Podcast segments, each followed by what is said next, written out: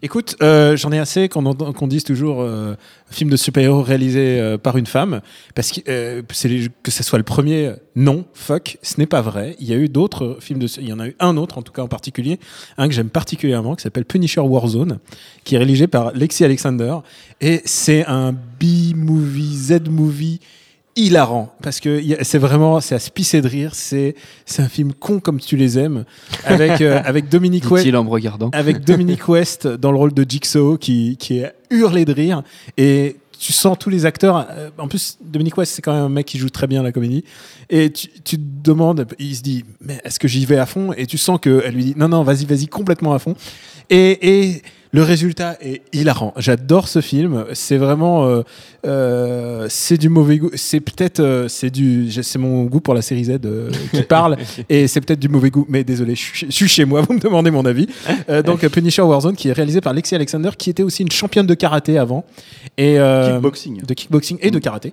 Et, euh, et, et, euh, et du coup, elle, elle s'est retrouvée à faire un film Marvel avant que ça devienne vraiment trendy parce que c'est un film de 2008. Donc, le Marvel avait encore le cul entre deux chaises, donc, et Marvel fait comme si ce film n'existait pas. Mais pourtant, c'est. ils, ont, ils ont un gros problème avec Punisher. hein. Ouais, Oui, parce que Punisher, en générale. c'est vraiment l'anti-héros euh, atypique. Mais si des gens sont arrivés avec Wolverine, euh, pourquoi pas Punisher? En tout cas, je recommande vraiment chaudement Punisher Warzone.